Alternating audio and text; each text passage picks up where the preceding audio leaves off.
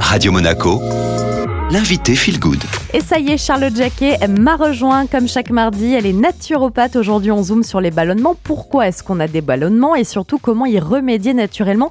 Est-ce que déjà on peut faire un petit tour d'horizon, Charlotte, des différents types de ballonnements qui existent? Oui, bien sûr. Alors, l'aérophagie ou le fait de manger de l'air peut euh, résulter de la consommation rapide d'aliments ou de la prise de liquide tout en parlant. L'aérogastrie, elle, elle se produit plutôt après des repas riches en graisse ou en sucre et ça va provoquer en fait des reflux de bile et une surproduction de gaz entraînant un gonflement qui va être visible de l'estomac. On a l'aérocolie qui se produit plus tard dans le processus de digestion au niveau intestinal qui va provoquer des inconforts, des douleurs, des lourdeurs digestives même je dirais. Donc une flore intestinale qui est déséquilibrée, des infections intestinales et des déséquilibres acides peuvent contribuer à ce type de ballonnement. Bon, maintenant qu'on en sait un peu plus sur tous les ballonnements, Charlotte, quelles actions simples on peut mettre en place pour euh, soulager euh, ces inconforts? La première étape, c'est travailler votre mastication. Vous savez, c'est vraiment votre première étape de digestion. Vous avez l'amylase hein, qui est dans la salive, hein, qui est une enzyme qui va vous permettre de découper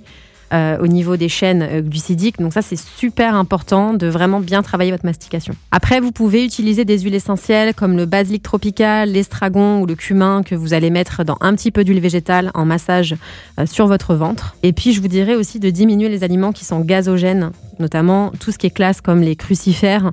Et puis consommer des épices comme le cumin, le fenouil et la cardamome, hein, ou ajouter même du bicarbonate de soude à votre eau de cuisson. Alors le bicarbonate de soude alimentaire et inclure des aliments astringents vont aussi aider à, à resserrer les tissus au niveau intestinaux. Donc par exemple en aliments astringents dans les fruits, vous avez euh, framboise, argousier, citron et les fruits pas mûrs tels que la banane, le kiwi ou le kaki. En légumes, euh, vous pouvez euh, bien sûr avoir en, germination en pousse tout ce qui est luzerne, trèfle, tournesol. En feuilles, tout ce qui va être thé, euh, framboisier, fraisier, plantain, les écorces de chêne, d'orne rouge, de pruche.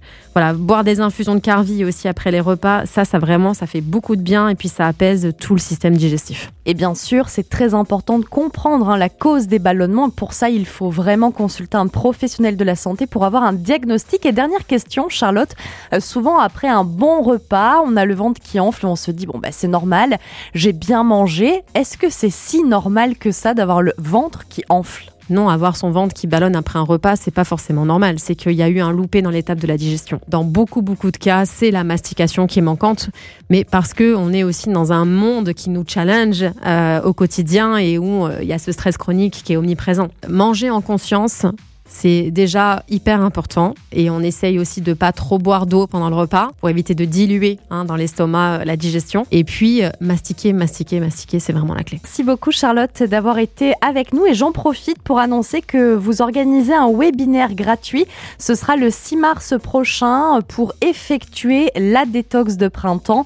Donc si ça vous intéresse, je vous mets le lien direct sur notre site internet radio-monaco.com et c'est maintenant le retour de la playlist excellente matinée.